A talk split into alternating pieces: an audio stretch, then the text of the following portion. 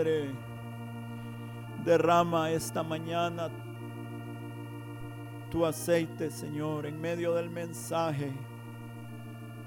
Derrama tu presencia, Señor, en medio de esta pequeña congregación, Señor. Abre las ventanas de los cielos, Señor, esta mañana, por favor. Vivifícanos, vivifícanos esta mañana, Señor. Levántanos esta mañana, tómanos de nuestra mano, Señor. Oh, que veamos que tú estás al lado nuestro, Señor. Que veamos tu presencia, tu influencia en nuestra vida por amor a tu nombre, Señor.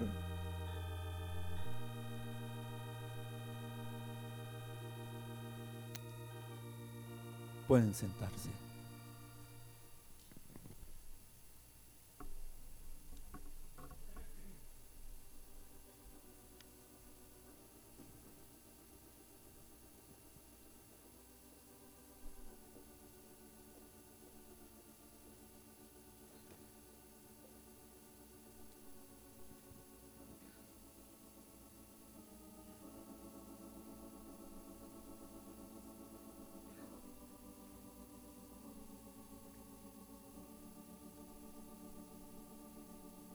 Tener la palabra de Dios para el día.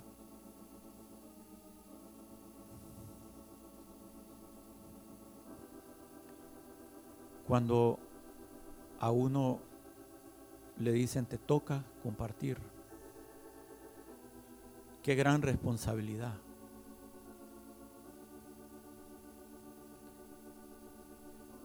Señor, ¿qué quieres que comparta? ¿Cuál es la necesidad en los corazones? No solo en los corazones de ustedes, sino del que predica, hermanos. Porque el que comparte también está sujeto a debilidades, igual que todos. Sea el pastor, sean los líderes, sea algún hermano que el pastor invite a compartir. Estamos sujetos a debilidades. Y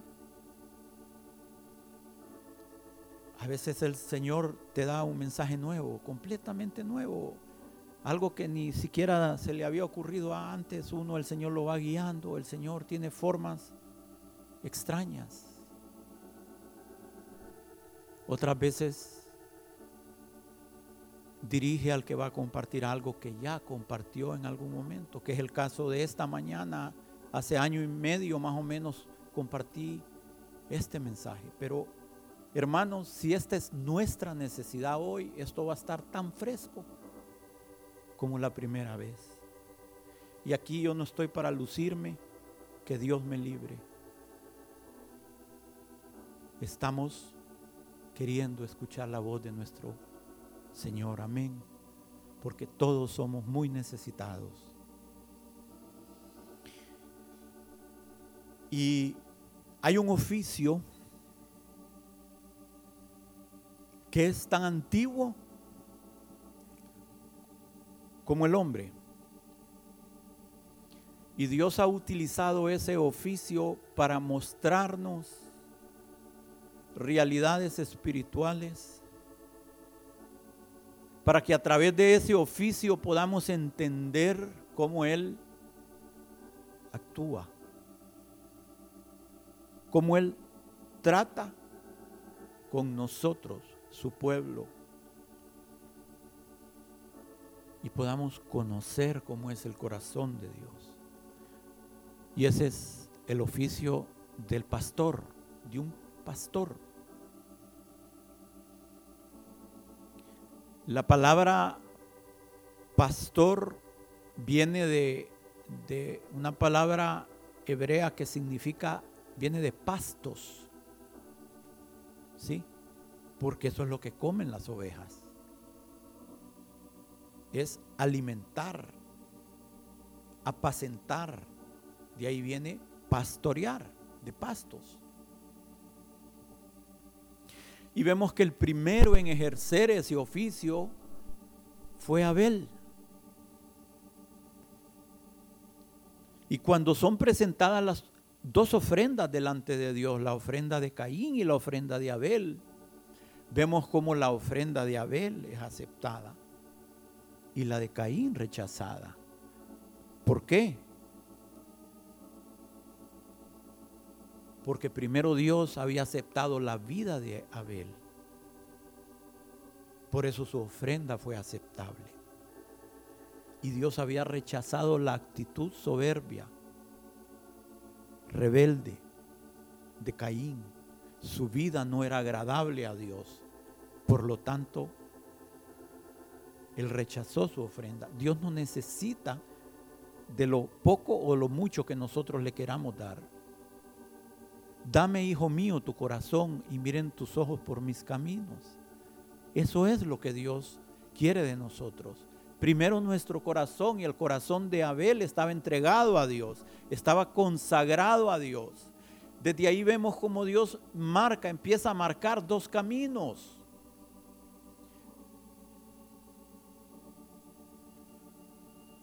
¿Y cuál es la reacción de Dios ante esos dos caminos? ¿Sí?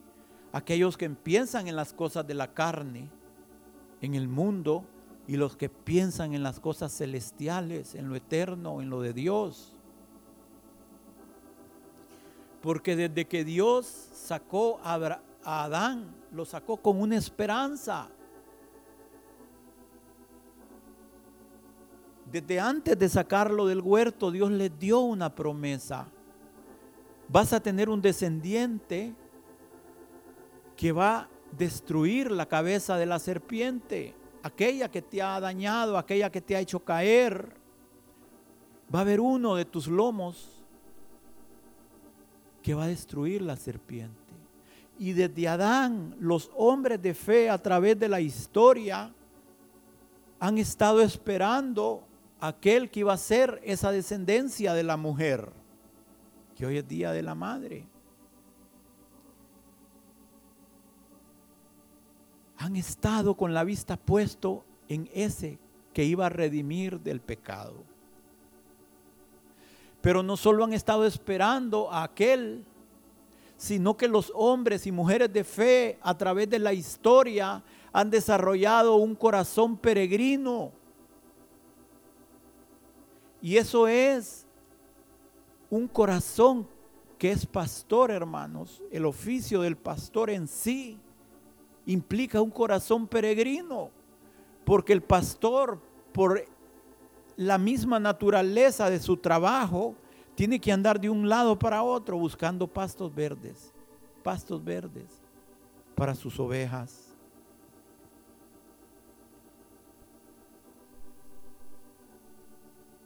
el corazón de la otra línea de Caín, de Nimrod, edificándose ciudades.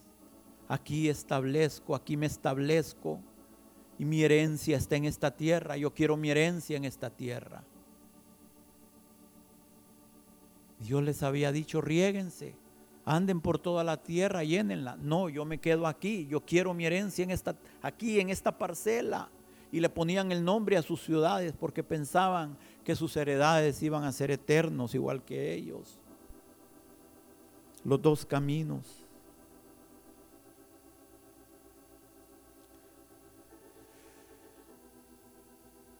Y no solo eso, el pastoreado implicaba en sí una inclinación de corazón por el bien de las ovejas. Sí, el pastor un buen pastor desarrolla un corazón tierno para sus animalitos, sus ovejas, por el bien de otros. Y si amamos a Dios, amaremos a otros. ¿Sí? ¿Me amas? Apacienta mis corderos. Dios hoy nos puede decir, Luis, ¿me amas? Noelia, ¿me amas? apacienta mis corderos.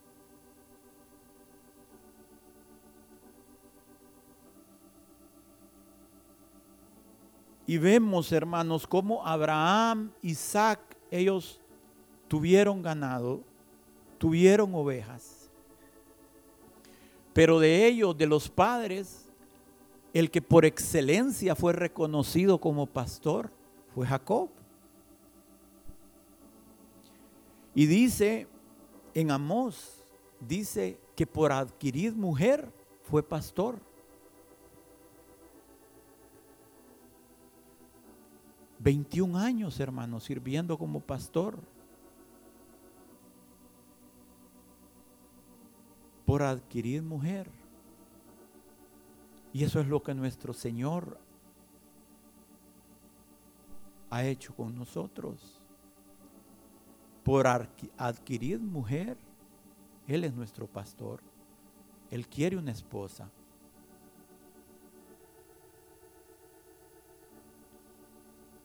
Y el primero en toda la escritura que denota a Dios como pastor es Jacob. Lo vemos en Génesis 29, 24.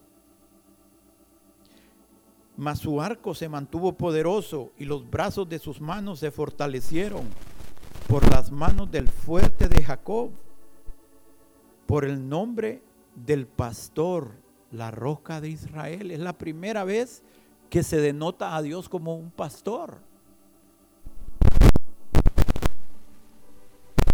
¿Y quién mejor para conocer que Dios era su pastor que Jacob, que toda su vida había sido pastor y había visto al final de su vida que Dios lo había guiado como un buen pastor?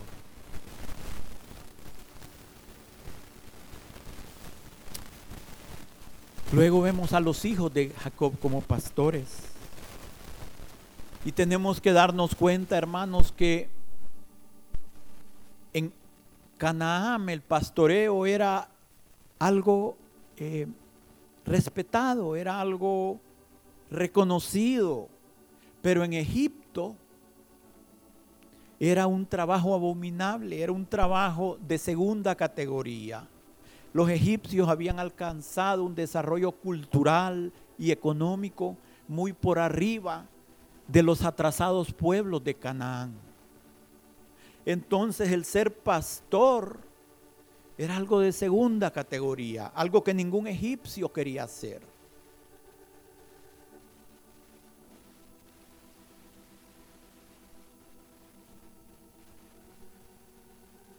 Y aún hasta hoy los egipcios siguen considerando que los pastores son abominables y son personas de segunda categoría. Y eso no va a acabar hasta que el Señor esté reinando.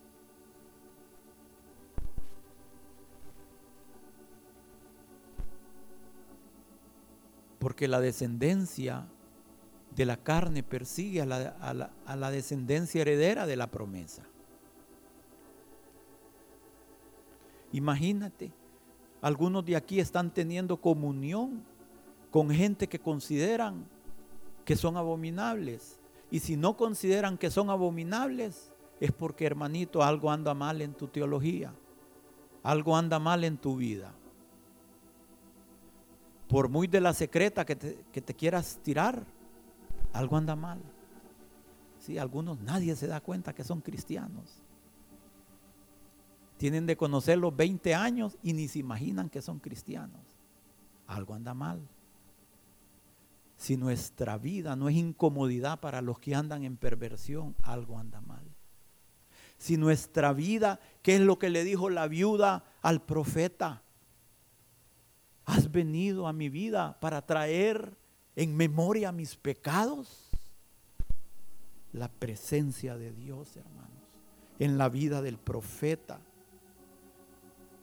Redarguí esa mujer, una mujer que no era ni del pueblo de Dios, una pagana, pero con un gran corazón, porque muchas viudas habían en Israel y a ninguna de ellas mandó el profeta, sino a alguien de Ciro y de alguien de fuera del pueblo.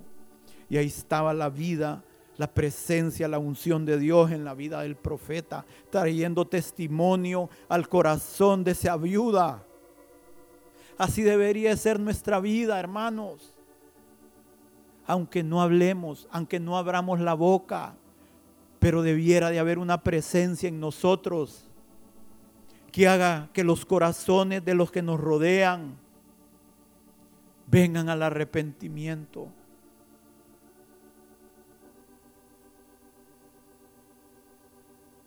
Y el trabajo de un buen pastor, hermanos, no era nada cómodo. El pastor estaba expuesto a las inclemencias del tiempo. El pastor en las noches dormía en una tienda, en un tabernáculo de tela.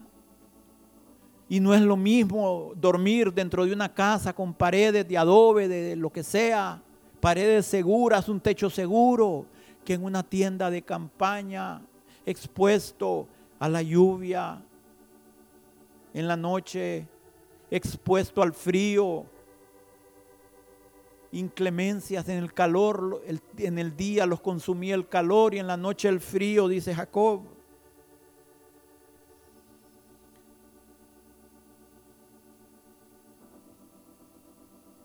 Expuesto a que si una fiera se acercaba al rebaño, el pastor, un buen pastor, aquel que era dueño de las ovejas, no un asalariado. El asalariado veía a la fiera y salía corriendo, veía al lobo. Uh.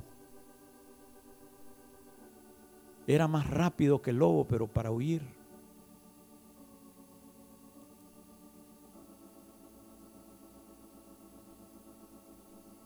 Si una oveja se extraviaba del rebaño, el pastor dejaba a las demás ovejas en el aprisco, en el redil, aquellas que estaban seguras, y se iba por los montes a buscarla. Y cuando hallaba la ovejita, la ponía sobre sus hombros y la traía de regreso. El pastor cuando una oveja se laceraba sus piernas, su cuerpo con las rocas, con lo que fuera, agarraba aceite y la vendaba. Y cuando las pequeñitas estaban cansadas y exhaustos, las ponía sobre su seno para que agarraran fuerza.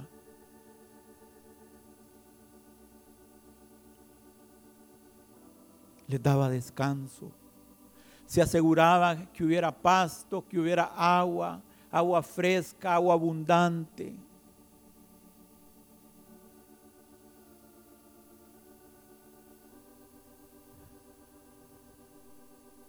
Porque el pastor no solo es el que da alimento, es el que cuida, el que protege, el que guía, el que anima, el que disciplina.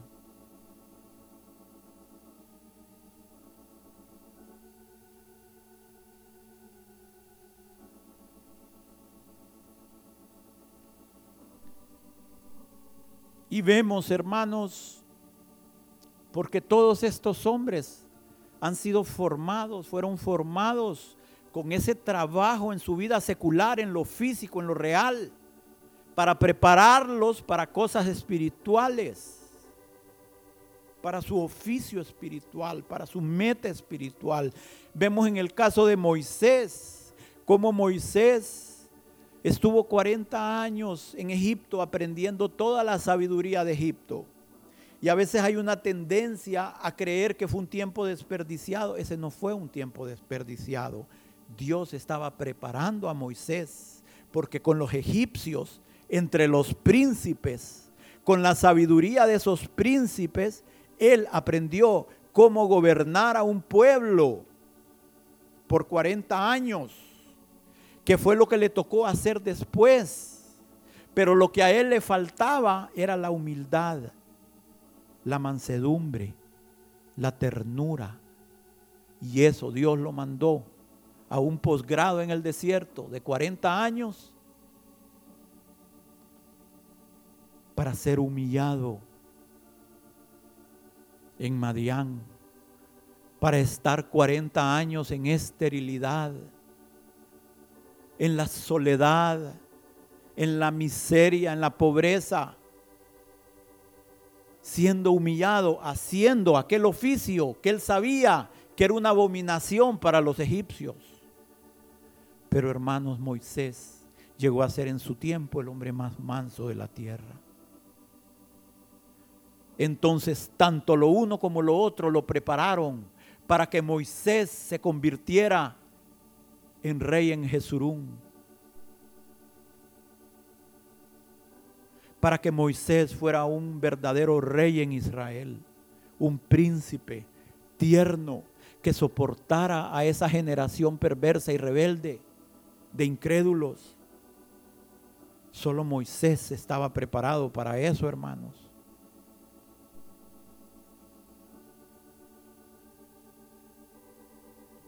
Y luego vemos a David. Luego vemos a David. Hermanos, podemos correr el riesgo de ver a David como el rey, el gran rey y profeta, porque dice la escritura que él fue profeta. Si no, no hubiera dejado ese montón de salmos y muchas cosas de herencia que nos dejó. Si vemos a David como rey, profeta, y olvidamos su humilde y pequeño comienzo, vamos a perder la mayor riqueza de la historia de David. Porque ubiquémonos en la familia de David, una familia pueblerina, de un pueblo, hermano, de Belén, no era de Jerusalén, de Belén una familia Isaí de Belén. No era una familia rica, no era una familia poderosa, era una familia. Y de su familia, el más pequeño y menospreciado de todos los hijos. Pero allí en la soledad, en la pequeñez, cuidando esas pocas ovejas de su padre. Ahí él tenía todo el tiempo del mundo. ¿O ustedes creen que David pasaba súper ocupado como pasamos algunos de nosotros? Y que por eso no nos queda tiempo para leer la escritura. Habían días enteros en que David solo estaba sentado viendo comer a las ovejas. Pero ahí él tenía tiempo para meditar en su Padre Celestial. Ahí él tenía tiempo para agarrar destreza con sus dedos. Esos dedos que primero aprendieron a tocar el arpa y después aprendieron a empuñar la espada. Y ahí el Señor lo encontraba, hermanos. Y ahí él desarrolló un amor por su Padre Celestial. Y después cuando vino Samuel y lo ungió, es como que si una cortina se hubiera corrido sobre la vida de David y los cielos le fueron abiertos y los encuentros fueron más intensos. Y ahí él conoció el corazón del pastor de Israel. Ahí en la soledad. Qué diferentes son los caminos de Dios y los caminos del mundo, hermanos. Qué diferentes.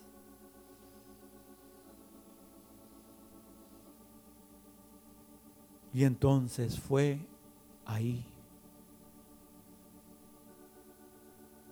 Cuando él conoció a su Padre Celestial. Y él fue investido de poder. Y ahí en la soledad, cuando nadie lo estaba viendo, y él no se estaba exhibiendo delante de nadie, cuando vino el león y cuando vino el oso, él se pudo enfrentar con ellos. Y por eso él se pudo enfrentar a Goliat.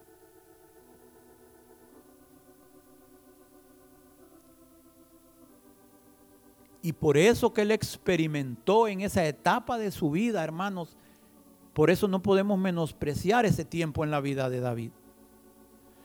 Porque por lo que él conoció de Dios en esa etapa,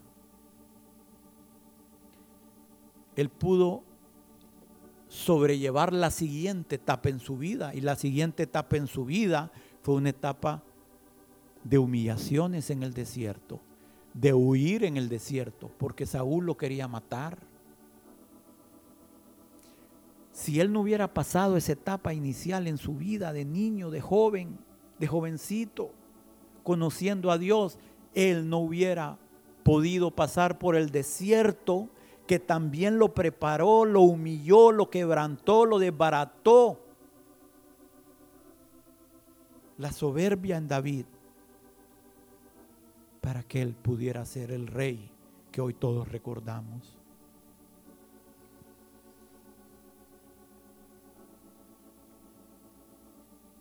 Y fue David.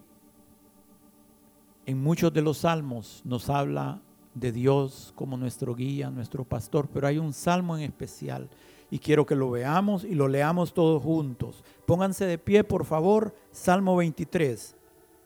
Vamos a leerlo. Póngase sus lentes. Aclare su voz. Espero que haya desayunado. ¿Sí? Bueno, Mara, vamos a ver si es cierto. Jehová es mi pastor, nada me faltará. En lugares de delicados pastos me hará descansar. Junto a aguas de reposo me pastoreará, confortará mi alma, me guiará por sendas de justicia por amor de su nombre. Aunque ande en valle de sombra de muerte, no temeré mal alguno, porque tú estarás conmigo. Tu vara y tu callado me infundirán aliento aderezas mesa delante de mí en presencia de mis angustiadores. Unges mi cabeza con aceite, mi copa está rebosando. Ciertamente el bien y la misericordia me seguirán todos los días de mi vida. Y en la casa de Jehová moraré por largos días. Pueden sentarse. Dios es nuestro pastor y nosotros somos sus ovejas. Él es nuestro Padre y nosotros sus hijos. Hermanos, Él está al cuidado de nuestra vida. Él es nuestro proveedor. El que provee. Y proveer es proveer. Es ver de antemano preparar de antemano las cosas para un fin.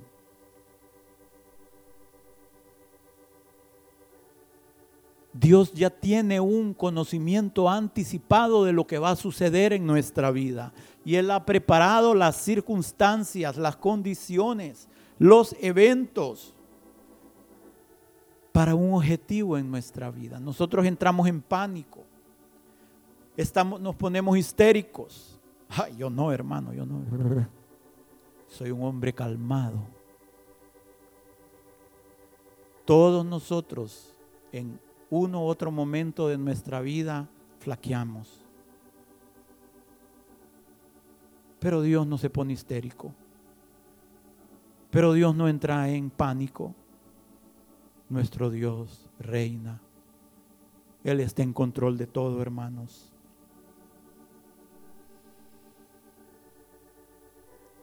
Pero Él va a ser nuestro pastor si nosotros somos como ovejas, hermanos. Él va a ser pastor de aquellos que quieran ser pastoreados.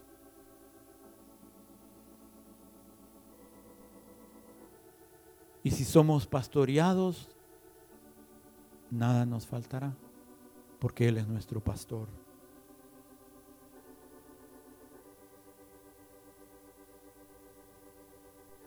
David mismo sabía esto. Él había arriesgado su vida enfrentándose al león y al oso por el bien de sus ovejas, pero el Señor no arriesgó su vida. El Señor dio su vida para que nosotros en su muerte y en su pobreza tuviéramos en abundancia.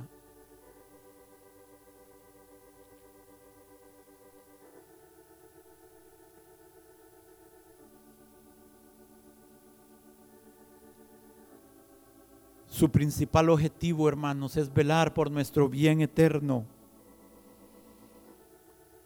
Pero que seamos mansos, humildes, como las ovejas, inofensivos. Que podamos ser guiados. Que respondamos a la voz de nuestro pastor. como sea que nos esté hablando, ya sea a través de nuestros pastores directamente, a través de la escritura, a través de algún hermano, a través de las circunstancias, a través de gente que no es ni cristiana. A veces, hay veces llega alguien y nos habla y tal vez no estamos ni hablando del Señor, pero de repente dicen algo y decimos, mm, pareciera que Dios me quiso hablar a través de esta persona, a través de nuestra conciencia.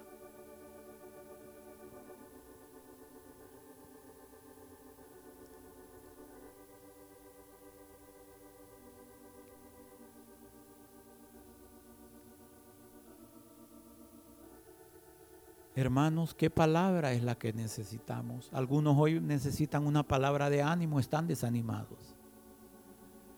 Algunos otros necesitan una palabra de aliento. Necesitan un abrazo de Dios. Necesitan recostarse en el hombro del Señor. Dios está esperando para que usted se siente en sus rodillas, hermanos. Pero ¿saben cuál es el problema? Que a veces el Señor se queda solo en el cuarto de oración y nosotros no entramos ahí. Porque estamos muy ocupados. Ahí se queda esperándonos. Y el Señor diciendo, hoy Quiero darle consuelo a mi hija. Está muy atribulada. Hoy quiero animar a mi hijo. Hoy quiero decirle que yo voy a proveer todas sus necesidades.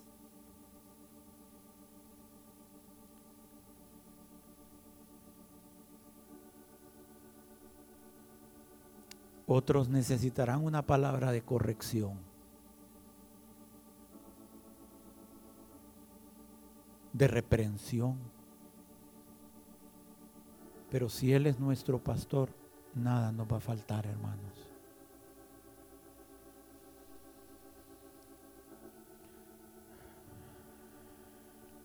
Lo importante es que tengamos la actitud correcta. Todos vamos a fallar. Hemos fallado y vamos a fallar, tarde o temprano. Lo importante es tener la actitud, Señor, perdóname. Ayúdame a enderezar lo torcido. Sácame de este hoyo en que he caído por mi torpeza, por mi necesidad, necedad. Porque me dicen las cosas y no entiendo hasta que empiezo a saborear las consecuencias. Si Él es nuestro pastor, nada nos va a faltar, hermano.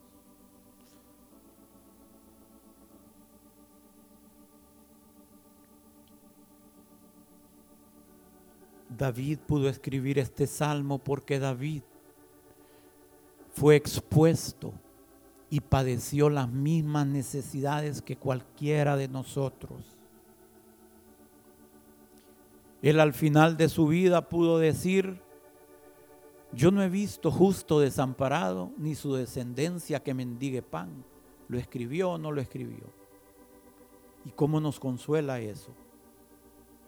Pero saben que hubo una época en la vida de David que tuvo que mandar a pedirle a Nabal, ¿nos podría dar de la comida tuya?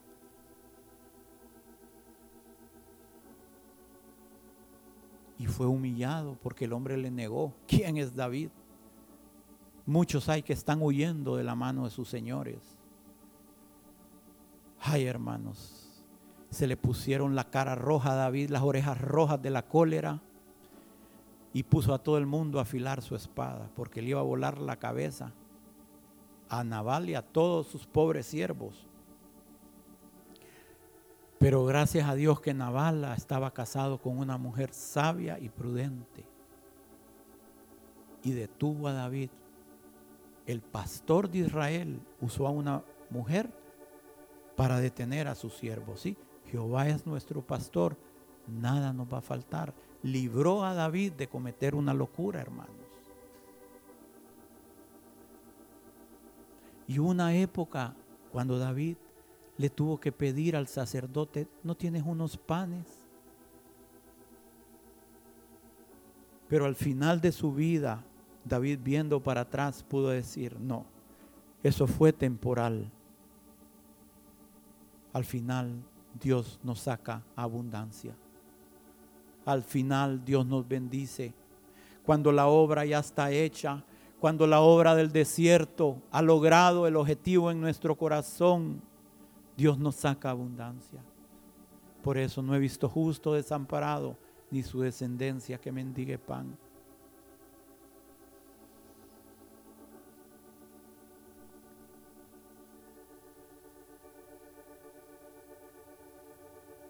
Tendré todo lo que necesito, pero no necesariamente todo lo que deseo porque no todo lo que deseo lo necesito, pero Dios se va a encargar de que tenga lo que necesito. Y habrá momentos, hermanos, en que cuando ya nuestro corazón esté enfocado en Dios como Dios quiere, cuando el reino de Dios y su justicia sean lo más importante para nosotros, cuando escojamos la mejor parte,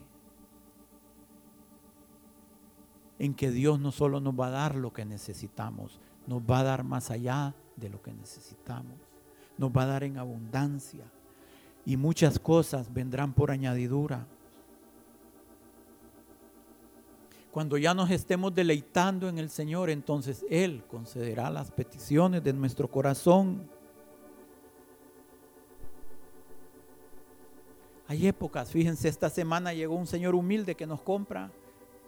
Él es un, un quiropráctico y, y mire, me dice ingeniero, ya días no venía, me dice, porque es que han estado mal las cosas, me dice. Pero mire, me dice, este tiempo me está enseñando de aquí en adelante a ser más sabio con lo que tengo, me dice. Me está enseñando a tener sabiduría, me dice.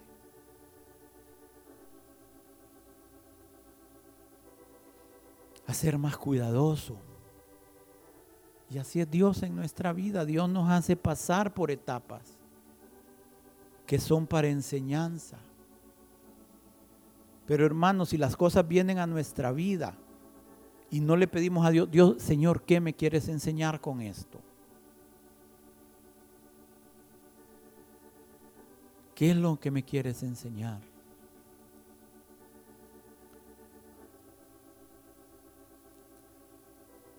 ¿Saben que la vara tiene una voz?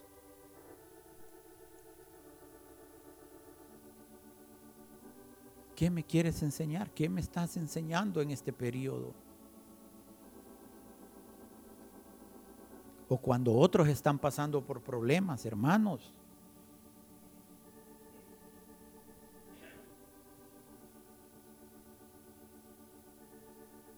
El prudente aprende de sus propios errores, pero el sabio aprende de los errores de otros para no tener que pasar por ellos.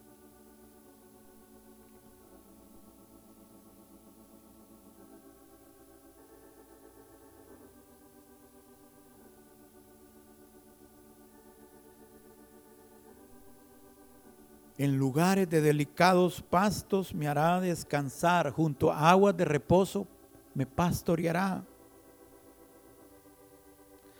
El Señor quiere saciarnos, hermanos. Primero espiritualmente y luego nuestras necesidades físicas. Él sabe qué cosas necesitamos.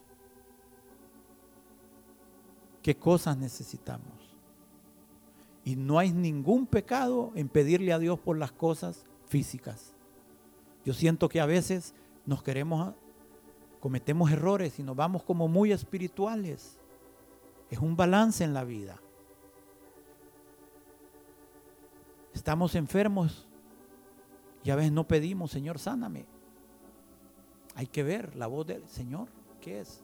Son mis desórdenes que me han llevado a esto.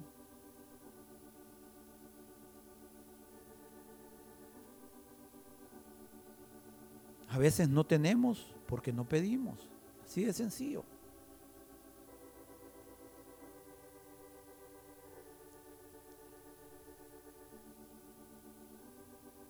Ahora estamos, Él quiere saciarnos, Él quiere darnos de beber, Él quiere darnos de comer espiritualmente. Pero estamos proveyendo nosotros, hay una responsabilidad de parte nuestra, porque la salvación, la santificación es un camino de ambas vías. Dios hace su parte, pero Él espera que nosotros hagamos la nuestra. No porque Dios necesite, hermanos. Si Dios quisiera, así nos haría perfecto, ve. Pero nos morimos de orgullo entonces, porque creemos que fuimos nosotros. Si Dios quisiera, así nos daría todo. Pero es que no trabaja así la cosa. Dios da un paso y Él espera que demos otro. Dios da otro paso, espera que demos otros. Él nos quiere saciar, pero estamos proveyendo los medios necesarios. Estamos dedicando tiempo, hermanos, para que a través de su lectura el Señor nos encuentre. Esto sin la presencia de Dios es pasto seco. Pero esto con la presencia de Dios es vida, hermanos. Es vida.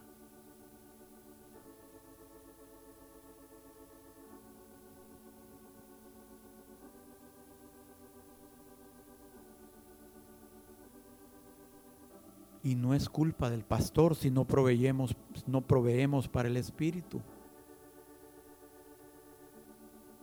la disposición de nuestro corazón, el tiempo, el anhelo. Dice, mi alma será confortada, animada. Él va a alentar al cansado, va a consolar al afligido, va a dar vigor al debilitado, hermanos, y fuerza cuando ya no tengo ninguna.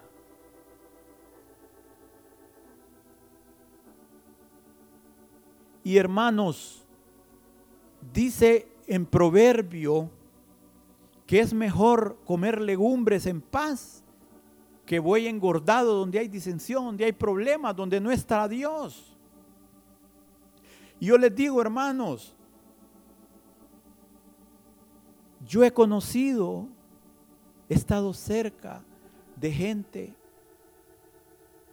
que tiene más dinero que todos nosotros juntos metidos en una licuadora y 10 congregaciones más y viven miserablemente, viven amargados, sus hijos se han perdido, viven odiando a sus padres. Qué horrible. Lo poco con la bendición de Dios es algo grande. Y donde los hombres del mundo no pueden hallar alegría y gozo, y llenura nosotros con poco, con tal que esté Dios, vamos a estar felices, hermanos. Porque Él va a llenar nuestro corazón, Él va a llenar nuestra alma. Entonces nada nos va a hacer falta. Estoy lleno con Dios. Lo demás es añadidura. No me enojo tampoco. Si el Señor me da en añadidura, amén. No, yo sí quiero, hermanos lo que Él me tenga. Todas las bendiciones que Él quiera, yo las quiero recibir. No, no, yo no he hecho votos de pobreza como hacían antes los algunas personas. No, no, no, no, no. No hay problema en el dinero. El problema está en el corazón del hombre. Las cosas se pueden usar para bendición, hermanos. Amén. Así que cuando quiera bendígame. no, de veras, de veras. Es una bendición que haya que haya en abundancia, siempre y cuando el corazón esté como debe de estar.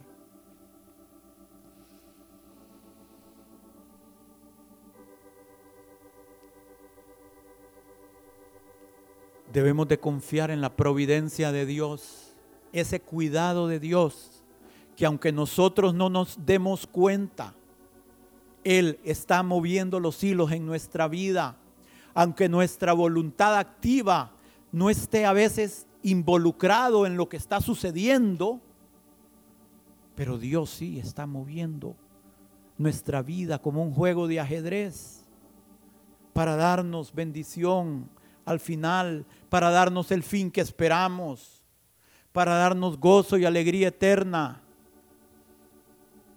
No dependemos de la suerte porque Él sustenta nuestra suerte.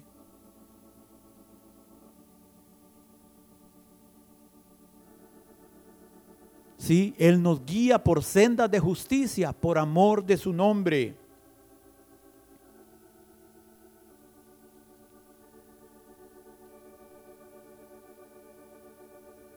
Junto a aguas de reposo me pastoreará. Hermanos, Dios quiere proveer para nuestro gozo y alegría, para nuestro deleite, para nuestro refrigerio, para nuestro placer. Él quiere darnos los gozos de su espíritu. Hay cosas que ni nos imaginamos que existen que están experimentando los que están en el cielo y los que están viviendo el cielo en la tierra. Esos gozos, hermanos, de su espíritu. Pónganse de pie, por favor, un momentito. No quiero a nadie cabeceando aquí. Porque si yo me he desvelado para buscar la palabra de Dios, ustedes pueden estar desvelados un momento para estarle escuchando. Amén, a dormir al parque. Ay, discúlpenme, hermano, yo soy espontáneo. Yo soy espontáneo. Ya muchos me conocen. Pero los gozos del Espíritu, el gozo del Señor. Como decía Iván, hermanos, el gozo del Señor es nuestra fortaleza. Algunos no pueden seguir en el camino porque no tienen el gozo del Señor, porque no tienen la presencia de Dios, por lo tanto no están capacitados para abrazar el camino de la cruz. El gozo del Señor es nuestra fortaleza, las consolaciones del cielo. Hermanos, esos gozos a veces solo Dios nos puede encontrar en cualquier lugar, en cualquier momento, en cualquier circunstancia. Dios no está encajonado como nosotros a muchas cosas. Él es soberano, pero muchas veces esos gozos vienen en el silencio de la madrugada, en la soledad, porque es un río, es un río que corre suavemente, mansamente. No son aguas tumultuosas como las de Asiria, como las de Babilonia, como las del mundo, hermanos, que por estar oyendo esas aguas, bebiendo de esas aguas, no podemos oír las suaves gotas de la presencia de Dios que quieren venir a nuestra vida, porque estamos sordos por el ruido del mundo. Siéntense, estamos sordos por el ruido del mundo, hermanos.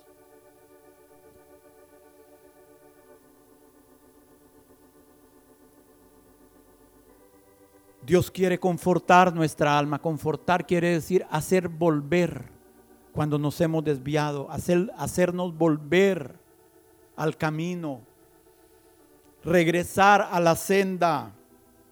Hermanos, no hay criatura más sensible para extraviarse que las ovejas. David mismo dijo, yo anduve errante como oveja extraviada, sin pastor. Y también dice, tus juicios son buenos porque me han vuelto al camino.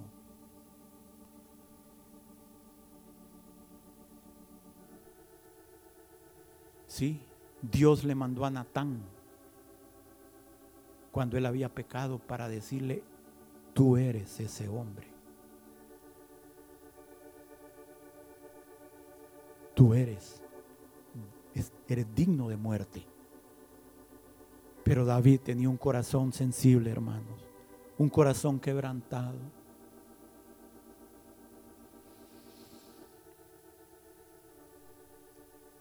Aunque ande en valle de sombra de muerte, no temeré mal alguno, porque tú estarás conmigo, tu vara y tu callado me infunden aliento.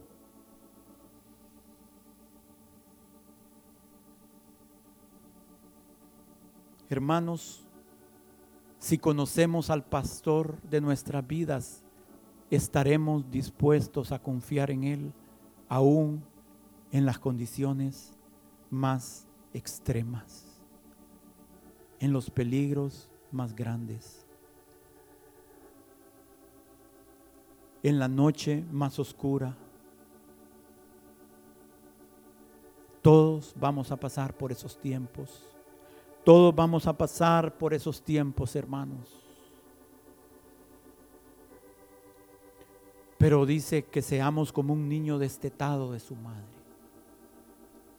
un niño de dos, tres años que era destetado de su madre, no se preocupaba, confiaba plenamente en su madre, en que su madre lo cuidaba, en que su madre lo sustentaba. ¿O han visto un niño de dos o tres años preocupado por ir al trabajo, para ir a ganarse el pan de cada día? No, que seamos como niños, confiando en nuestro Padre Celestial, hermanos. Y hasta que empiece a aclarar la luz del sol en nuestra vida, hasta que el, es el, el sol de la mañana empiece a despuntar, que podamos estar esperando con confianza en nuestro Dios,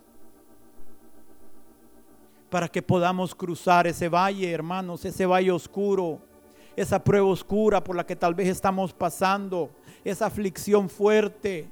Confiemos en que Dios está en control de nuestra vida. Él no está improvisando. Hermanos, su vara está en su mano y a veces tendemos a asociar que su vara solo es para disciplinarnos, pero la vara de Dios tenía muchos usos o varios usos. Fue con una vara de Dios, con la vara de Dios, que Moisés trajo las plagas para que los enemigos del pueblo fueran destruidos, hermanos. La vara de Dios nos protege del enemigo, nos libra de los peligros. La vara está en su mano, no se le ha caído. La vara de Dios es para protegernos también, no solo para corregirnos. Porque siempre pensamos solo en la corrección. No. Su vara y su callado me infunden aliento, ánimo. Sí, estoy viendo, Dios está conmigo, Él me está protegiendo, Él me está ayudando. Él me va a sacar a través de este valle de sombra de muerte que estoy pasando. Y al final, hermanos, cuando salgamos de la prueba, cuando salgamos del trance de la crisis, Él tiene una mesa preparada él adereza mesa delante de nuestros enemigos, de aquellos que pensaban destruirnos, hermanos. Él tiene el aceite, el vino. No es una mesa común, es una mesa real.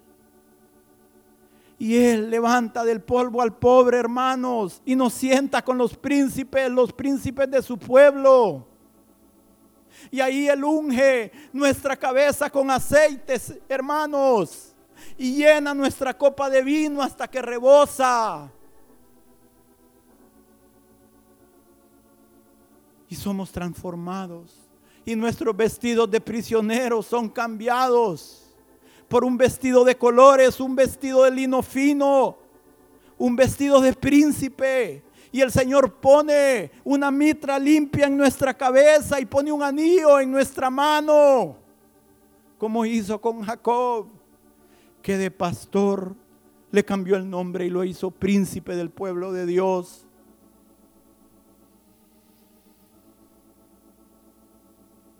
Hermanos, pónganse de pie ya terminando. Si el Señor es nuestro pastor, tenemos que pasar por muchas cosas. Imagínense si todo el, todo el tiempo en nuestra vida fuera soleado, si nunca hubieran problemas, si nunca hubieran enfermedades Qué aburrido sería esto. ¿Y cómo está, hermano? Siempre en victoria. Wow, yo digo, hay gente que yo les pregunto, siempre en victoria. Yo no tampoco quiero decir que tenemos que andar confesando muerte, hermanos. Ese es otro error. Las palabras tienen poder. Pero wow, digo yo, ¿cómo hace?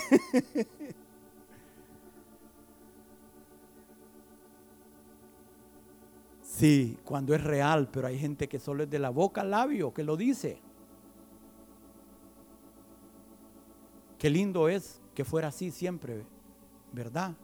En victoria. Como dice Pablo, caído, pero no derrotado. Afligido, pero no destruido. Que podamos ir de victoria en victoria en Cristo Jesús.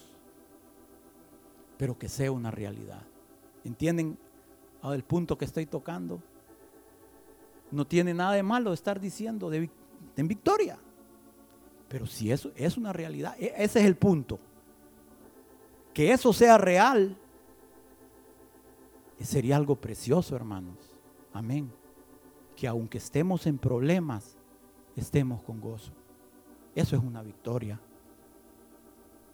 Que aunque estemos en necesidad, estemos llenos del Señor. Que aunque estemos enfermos, tengamos esperanza. Eso es andar en victoria, hermanos.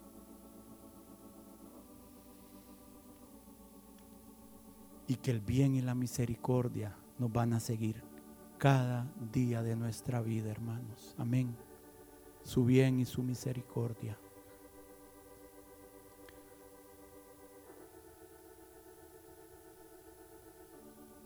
Todos hemos decidido confiar en el Señor.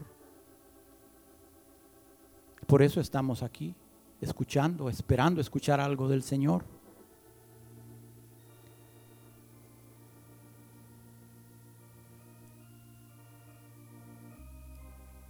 Todos hemos decidido. Pero yo les digo, renovemos nuestra decisión hoy de esperar y confiar en el Señor. Amén. Señor, te damos gracias por este precioso día. Gracias, Señor, por tu misericordia, buen pastor. Oh, precioso Dios. Gracias te damos, Señor. Gracias, Señor. Queremos renovar este día nuestra confianza en ti, Señor.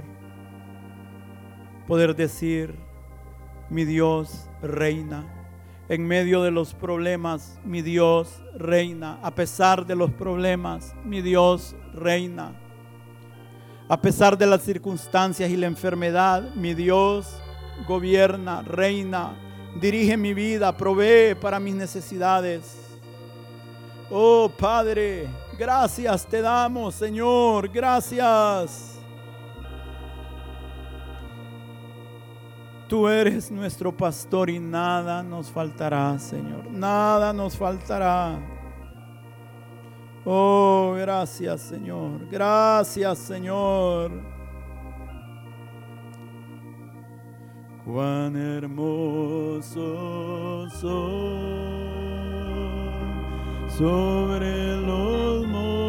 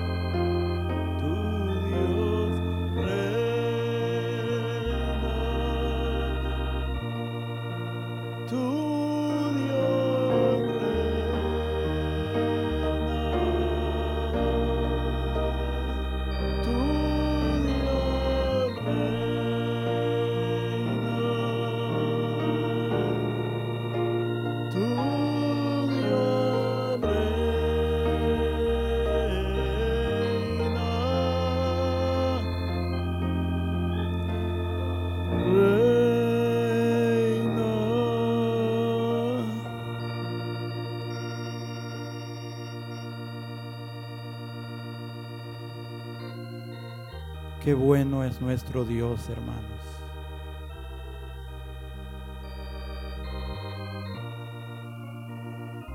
Qué bueno es nuestro pastor.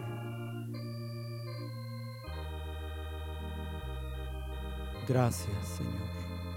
Gracias. Pueden sentarse un momentito.